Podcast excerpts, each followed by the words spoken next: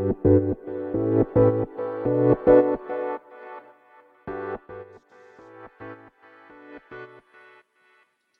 い、始まりました。本を読んでは独り言ラジオ。私、変な髪型をしたポンコツ薬剤師こと町田和俊でございます。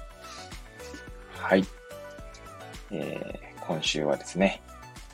えー、読書術研究家さんこと、えー、パパさんですね。私が、私はパパさんと呼ばせていただいておりますが、えー、そんなパパさんから、え応援いただいているということでですね、え毎日のように配信しております。え改めて、えきっかけに感謝でございます。はい。えそんなパパさんのですね、え番組ですね、え子育て、えー、すいません、噛みました。子育てパパ×、え読書体験ラジオですけれども、え概要欄にですね、リンクを貼っておりますので、え遊びに行っていただければと思います。はい。で、えー、まあ私の番組はですね、一応本を読んでは独り言というふうに、まあ、タイトルを打っておりますけれども、まあそんなですね、めちゃくちゃ速いペースで本を読むタイプではないんですが、まあ、そうですね、読書をする中でいろいろ感じたことなどをですね、えー、つぶやく番組になっております。昨日はですね、まあ、絵本を取り上げさせていただいて、はい。えー、そうですね、娘が借りてきた絵本を取り上げさせていただきました。はい。で、今週の放送はですね、すべてですね、まあ、釜石コンパスというですね、えー、釜石市の事業に講師として、講師の一人としてですね、まあ、ちなみに講師って、え何回も言ってますけど、講師というえー、呼び名ではなくてですね、実はですね、まあ、きっかけさんという、きっかけですね。きっかけさんという、えー、名前になっております。はい。それは、えー、その話を聞いた学生さんがですね、まあ、今後の人生の岐路に立った時に、え、そのきっかけさんの話を思い出してですね、まあ、選択をしてみたりとかですね、まあ、あるいは目前に迫った分離選択ですかね。まあ、今回高校1年生に話してきましたので、分離選択のきっかけになるとか。まあそういった形でですね、きっかけさんという名前になってますね。はい。まあ私はそんなきっかけさんの一人として、まあ、参加してきたわけですけれども、まあまたですね、機会があればですね、参加してみたいななんて思います。で、多分これは、ちょっと語ったかなぐらいな感じだと思うんですけど、今までの今週の放送でですね。えー、まあ、事前アンケートみたいなのがですね、えー、まあ、ありまして、それがこう、各、そのきっかけさんにですね、まあ、講座を、講座というかその話を聞きに来る子供たち、これは学生たちの、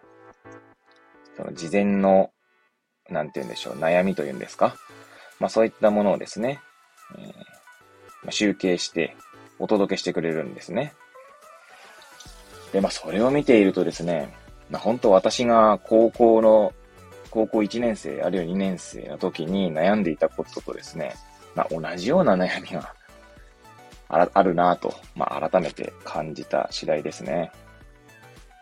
まあ、全員ではないんですけど、なんか、本当にやりたいことがわかりません。知りたいです。みたいなですね。結構 まあ私も思ってたんですよ。実はね、その当時はね。まあ今思えばですね、まあそもそも本当にやりたいことって何だと いうとこですよね。まあ多分それって自分の中にしかないものだと思うんですよね。はい。で、まあ私も試行錯誤しというか、まあ思い悩みながら、まあ今40になりましたけれども、まあ40歳になってですね、もうまあ当然迷うことはありますね。はい。まあ最近ですと、まあ友人がですね、まあ結構大学院に進学するというか、うん、大学院に行くケースが、まあ、ぽい、ぽつぽつ出ておりまして、まあそれはその、まあ俗に言うですね、人生100年時代の、まあ、学び直しというまあ、側面もあるんだと思いますけど、まあもちろんね、当の本人がどう認識しているかはさておき、時代の文脈としてはですね、まあそんなことだったりとか、あるいは、まあ、障害学習みたいな、そういった文脈で考えると、まあ、なんて言うんだろうな。まあ、ある種、ある種、まあ、当然って言うと語弊がありますけどもね。うん。まあ、そんなな、そんな話なのかなとは思っておりました。で、やはりですね、まあ人間、誰しも、その周囲の環境から、いろんな影響を受けているわけですね。まあ意識的か、もしくは無意識的かに関わらずだと思うんですけれども、まあ、そうその私の場合ですと、そういった、そうした友人がですね、増えてきたことで、もう私もですね、ちょっと大学院進学面白そうだなと思ったりとか、まあな、えー、大学院進学することでどうなるのかなとちょっと想像してみたりとかですね。はい。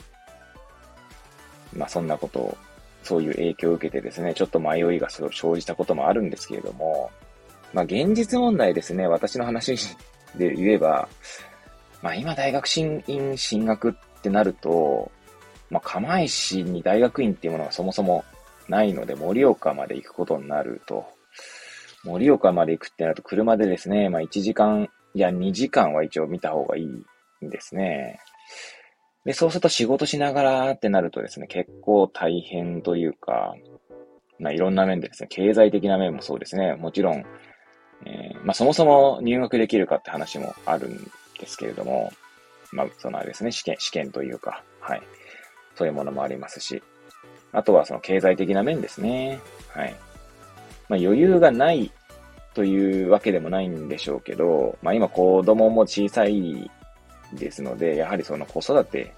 の方に、まあ、自分のその、なんだよ、ああの、仕事以外の時間はやっぱり、やはり子育てに尽力したいというのもありますし、はい。で、あとはですね、やはり読書に出会えたのも大きいのかな。大きいっていうのはごめんなさい。その、大学院進学というまあ、夢ではないんですけど、そういった選択肢を諦める際にですね、まあ、読書と出会えたのは大きいのかなと思っておりまして、まあ、そもそも私は何がしたいのかというところに、こう、立ち返ることができたのが大きいかなと思います。何言ってんだって話ですけども、まあ私が40年生きてきてですね、なんか自分は何にこう楽しみとか幸せを感じているのかというと、えー、新しい物事とかですね、まあ、そういった、そうですね、新しい景色との出会いに、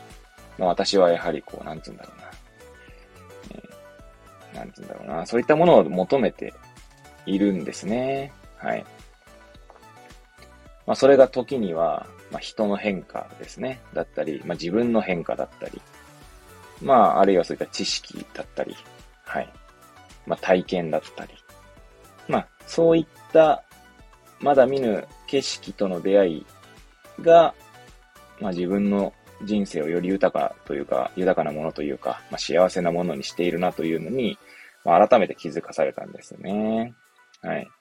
なので、そう考えると、まあ、読書というのはですね、まあ、本当にまだ見ぬ世界に触れるきっかけがたくさんありすぎてですね。なので私の積んどくの本たちもですね、まあ、ジャンルを問わずいろんな本がありますね。はい。なので、まあ今のところですね、まあもちろん今後どうなるかわかりませんけれども、まあ本を読むということでですね、私のその欲求は満たされておりまして、はい。で、本を読むのはですね、まあ子供たちがね、を寝かしつけた後ですね、に今読めますので、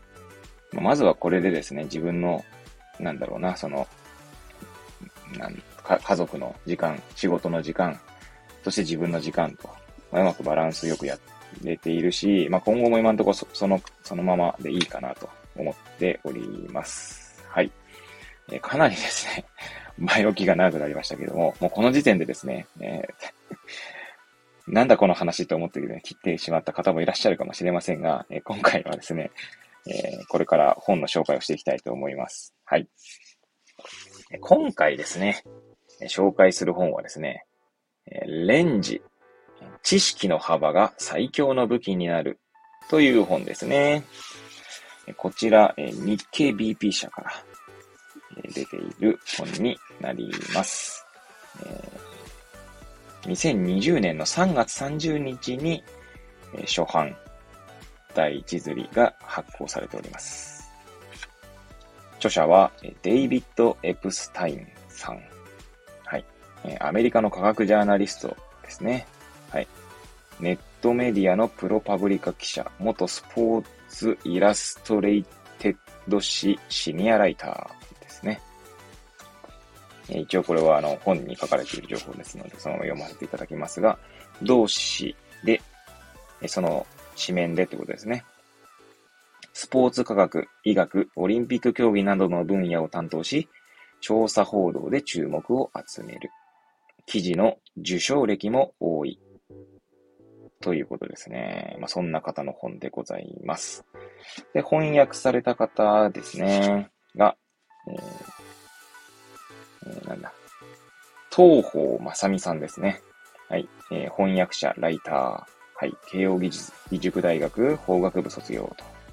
アメリカ、えー、バブソン大学経営大学院修士課程修了 MBA ですね。はい。KBP やグロービスなどの勤務を経て独立と書いてあります。はい。そしたら解説のもですね、これは中室真紀子さんとお読みすればよろしいんでしょうか。はい。解説の方も、のお名前も書かさせて、えー、読まさせていただきます。この方は、慶應義塾大学総合政策学部教授ですね。はい。えそんな方々による本になっております。はい。で、まあ私は実はこれは最初に読んだのはですね、去年の12月でしたかね。はい。で、寒くなってきてですね、あの、なんて言うんでしょう。まあ、部屋の暖房をつけないとなかなか辛い中ですね、えー、ど、どうやって読書しようかなと思っておりまして、その時はですね、まあ、Kindle で、布団にくぐるまりながら、えー、Kindle で本を読んでいたという感じですね。なので、レンジはですね、実は Kindle 版と、あとは書籍版、両方持っております。まあ、書籍版は後で買い直して、もう一回読んだ際にはですね、まあ、付箋だらけにしようかなと思っているんですが、まだ二度目は読んでおりません。はい。なので、Kindle 版で一度読んだだけというものになります。はい。で、この本ですね、その副題に知識の幅ということが書いてありまして、で、えー、まあ、簡単に言ってしまうとですね、ものすごくざっくり言いますと、専門特化してですね、一つのことをやり続けることと、まあ、いくつものですね、その、なんだろうな、知識の幅って書いてありますので、まあ、いる様々な分野に、まあ、横断して、えー、学びを深めるのと、まあ、どっちがいいんだいみたいな話ですね。はい。で、えー、まあ、例えばですね、その本の内容を表している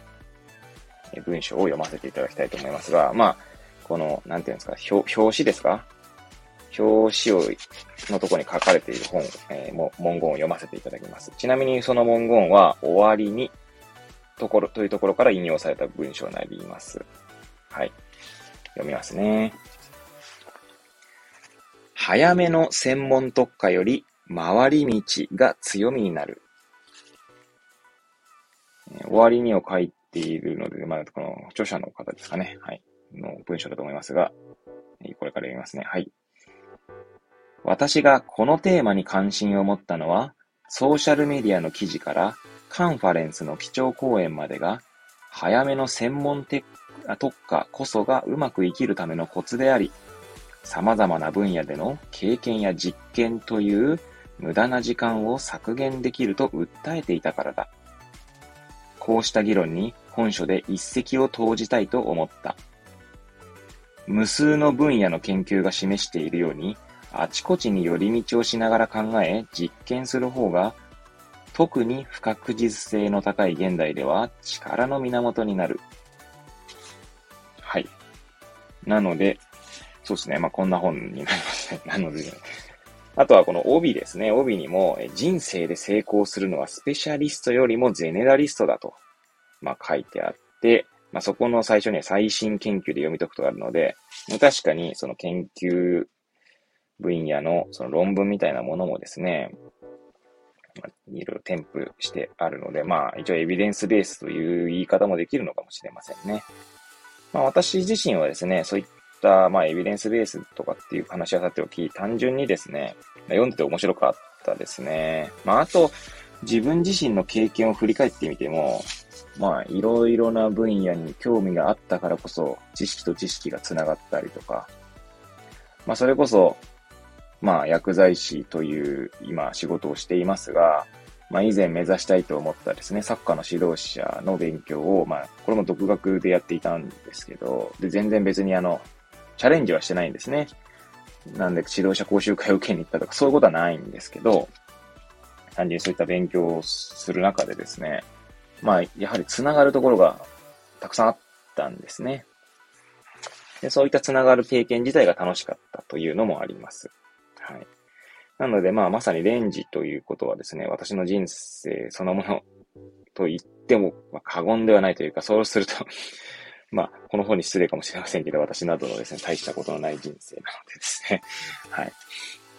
まあ、それさておきですね。まあ、あとはこの、一応、目次をですね、まあ、紹介していきたいと思います。目次の、なんだ、章題ですか？はい。を読んでいきたいと思います。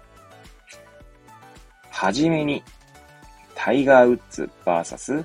ロジャー・フェデラー。第一章、早期教育に意味はあるか第2章、意地悪な世界で不足する思考力。第3章、少なく幅広く練習する効果。第4章、早く学ぶか、ゆっくり学ぶか。第5章、未経験のことについて考える方法。第6章、グリッドが強すぎると起こる問題。第7章、いろいろな自分を試してみる。第8章、アウトサイダーの強み。第9章、時代遅れの技術を水平思考で活かす。第10章、スペシャリストがハマる罠。第11章、慣れ親しんだツールを捨てる。第12章、意識してアマチュアになる。終わりに、あなたのレンジを広げよう。そして解説になります。はい。一応ですね、まあ、えー、最後の解説が終わったところ、そしてあれか、謝辞か。謝辞までで412ページですね。まあ、それなりに、まあ、分厚い本にはなっておりますけれども、まあ、とても読みやすい本だったなというのを記憶しております。はい。まあ、もう一回ね、ほんと読みたいなと思っている本ですので、はい。まあ、この本でですね、私は結構救われた面がありますし、えー、なんだろうな。悩んでいる人にはですね、これをこう、この本で得たことをですね、お話ししていきたいなと思とも思いました。はい。なんで、まあそういう意味では、釜石コンパスですね、の、まあ、本当にやりたいことがわかりませんとか、これから何をしていいんでしょうかみたいな人には、まあ、この本をまあ、進めたわけではないんですけど、進めてもいいんじゃないかなと思いますよね。まあ、今回はですね、釜石コンパスでこの本からのエッセンスは多分抽出してっていうか、まあ、この本を選んだ、あまあ、なんだろう、特別読み返したわけじゃないんですけど、まあ、私自身がですね、この本を読んで得たものっていうのは、えー、お話できたんじゃないかなと思いますね。はい。で、そうですね。私がその幅というものがなんで大切なのかなと。まあ、えー、この本を読む、なんだ、この本を紹介するというか、この放送するにあたって、まあ、ちょいと頭の中に浮かんだことをこれからつらつらと語ってみたいと思います。はい。で、えー、いくつかの分野をですね、こう、なんていうんですか、例えば薬剤師と、まあ、サッカーでもいいんですけど、まあ、そういっった感じでですね、いくつかの分野に、こう、の知識、知識というかですね、まあ勉強していくと、まあ先ほど言ったようにですね、まあつながる部分が出てくるんですね。でそれは、まあ、おそらくですね、具体的な、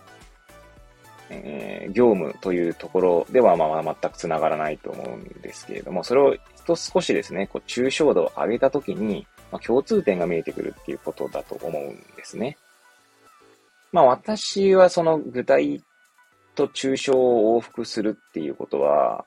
まあ、そんなに得意ではないんだと、まあ、自覚しておりますけれども、つまりなんだろう、意識して抽象化できるかとか、意識して、その具体に落とせるかというところで言うと、まあそこまでのレベルではないなと。ただなんとなくですね、いろんな分野の本を読んだりしていると、あれ、これ前にも同じような話聞いたことあるなという、まあ瞬間に出会うんですね。はい。まあそうしたときにですね、え、それとその二つの、な、何が私にそう感じさせたのかというところをですね、まあ、あの、正しいか正しくないかとか、どれだけ深く掘り下げられたかとかいう話はさておきですね。まあ、考えてみたくなるんですね。えー、つまり好奇心が駆動するとでも言いましょうか。はい。まあ、そう考えたときにですね、やはり一つの物事を、まあ、ひたすら、まあ、掘り下げていくのも、それはそれであの尊いことだと思うんですけれども、二つあるとですね、その二つのことに、まあ、当然差が生まれるわけですね。えー、まあ、頭の中で思い浮かべてほしいんですけれども、まあ、一つ点を打ちますと。もう一つ点を打ったときにですね、その間に、まあ、線が引けますよね。つまりその線が、まあ、差分だと考えると、その差分にはですね、まあ、多分その、引力というか、引き付け合う、なんかその力みたいなのが、えー、働くんじゃないかなと。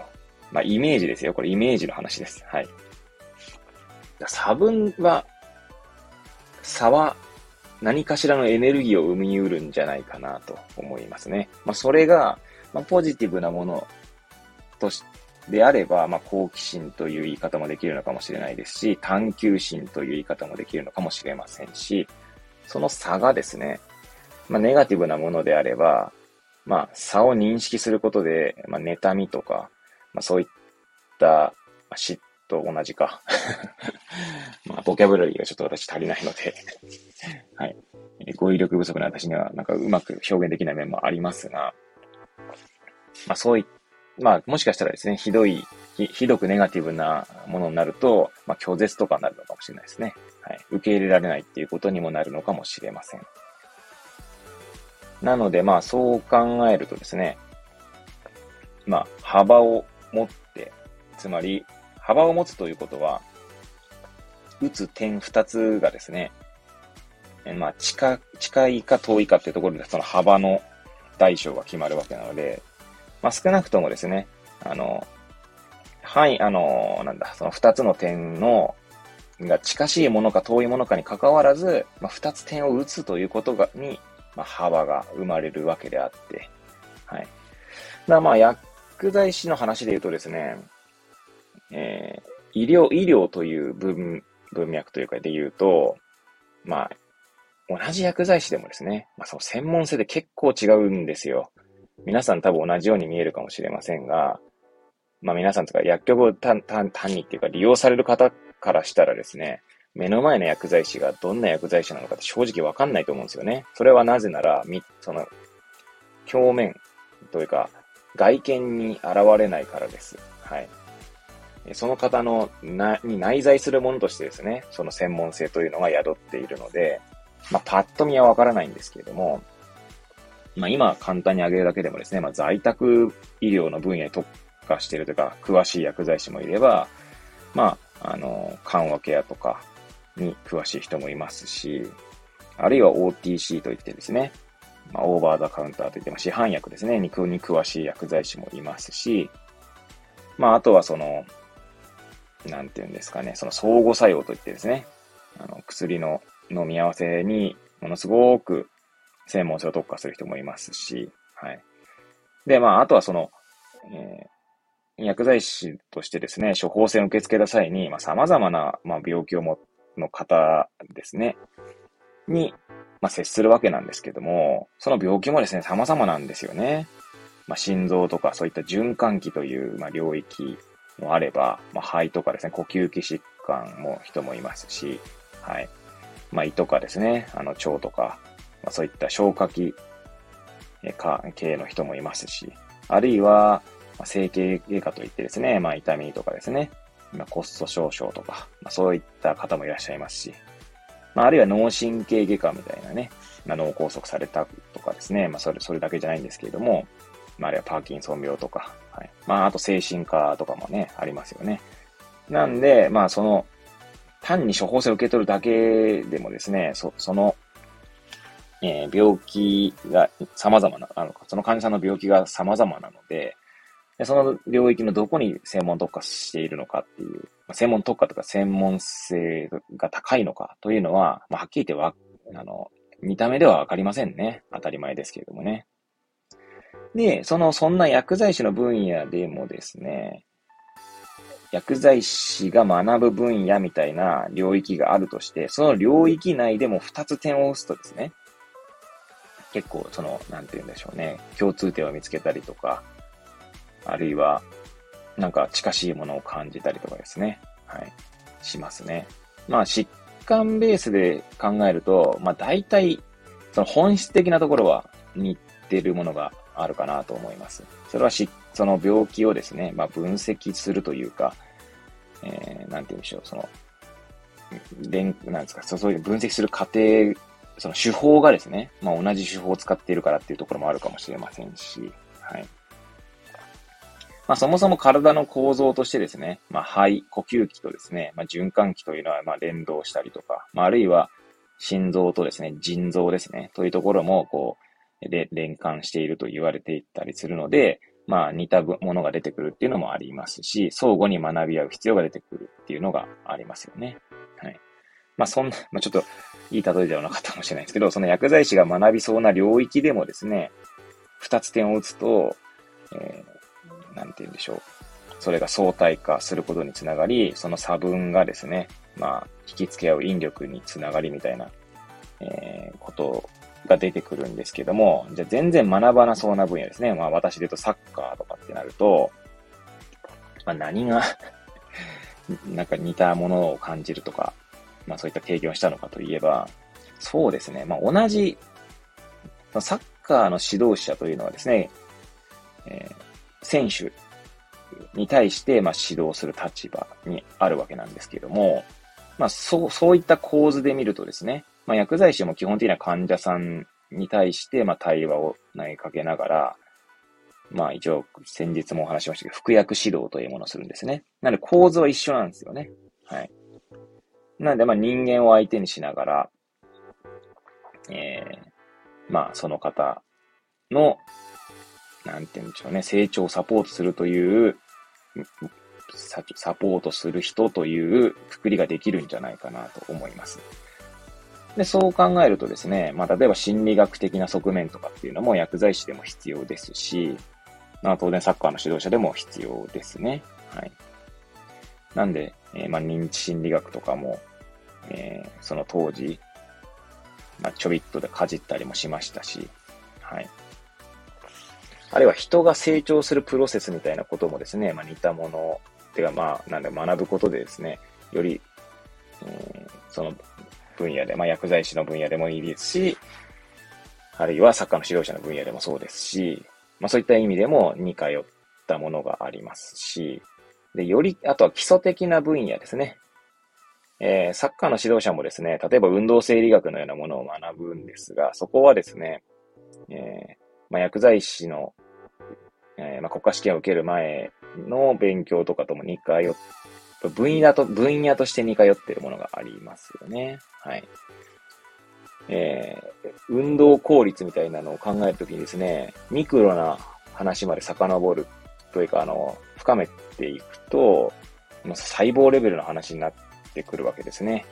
えー、それこそミトコンドリアが ATP を産生するとかそういう話とかもですね、サッカーの指導者の本ですね。まあ、専門性が高い本を私は読んでいましたけれども、はい。あれこれ読んだことあるな、みたいな話が結構出たりもしました。はい。まあ、あまり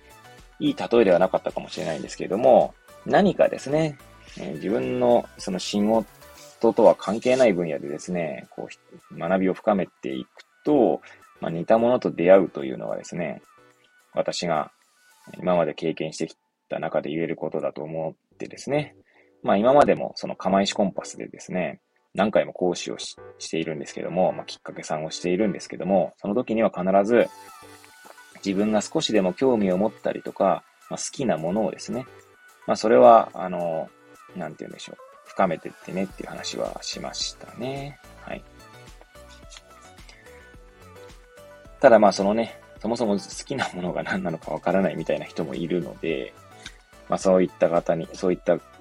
まああのあれですね、釜石コンパスで出会う生徒にはそういう人もいるので、そういう人にもですね、まあその人なりに、その人ごとにですね、まあアドバイスみたいなものは、まあ、させていただきましたけれども、はい。なのでまあ、それは昨日の話とも通じるのかな。自分が何が好きなのかわからないという人にはですね、やはりこう、なんで、なんだろう、まあわからないという前に、何か少しでも興味関心が持ったものが過去あるのかっていう話をさせていただき、どこにですね、興味関心を持ったのか、あるいはその興味関心を持ったなと自分が認識した際にはですね、まあ、どんな気持ちだったのかとか、っていうのを自分自身に聞いてみるということですね。自分自身の内なる心の声にですね、耳を澄ませることで、えー、自分という、まあ、自己と自分みたいなことをですね、昨日はお話しさせていただきましたけれども、まあ、自分を大切にするという、まあ、ことにもつながるのかなと思うわけでございます。はい。えー、まあなんかまとめのような話をし、まあ、もしておらずですね、さらになんかもうわけわかんなくなってきましたけれども、まあ、とにかくですね、今回は、まあ、レンジですね。はい、知識の幅が最強の武器になるという本を紹介させていただきました。はい。まあ、皆さんもですね、何か、あの、少しでもですね、興味関心のあるものがあればですね、試してみるとか、実際に経験してみるとか。で、まあ、少しでもですね、それがよりこう、楽しそうだなとか、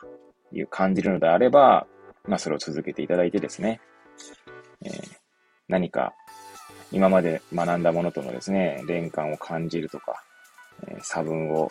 見出した時にですね、より、えー、探求の旅に出ていただければいいんじゃないかなと思います。はい。ということでですね、はい。えー、今回はレンジを取り上げさせていただきました。まあ、拙い話ではございましたけれども、最後までお聴きいただき、誠にありがとうございます。はい。おそらく今週はですね、私の番組がパパさんから応援いただいているということでですね、また明日も放送できればいいなと思っておりますので、えー、また明日の放送も、まあ、もしね、お聞きいただければと思います。はい。というわけで、えー、それではまた明日ですかね、お会いいたしましょう。えさようなら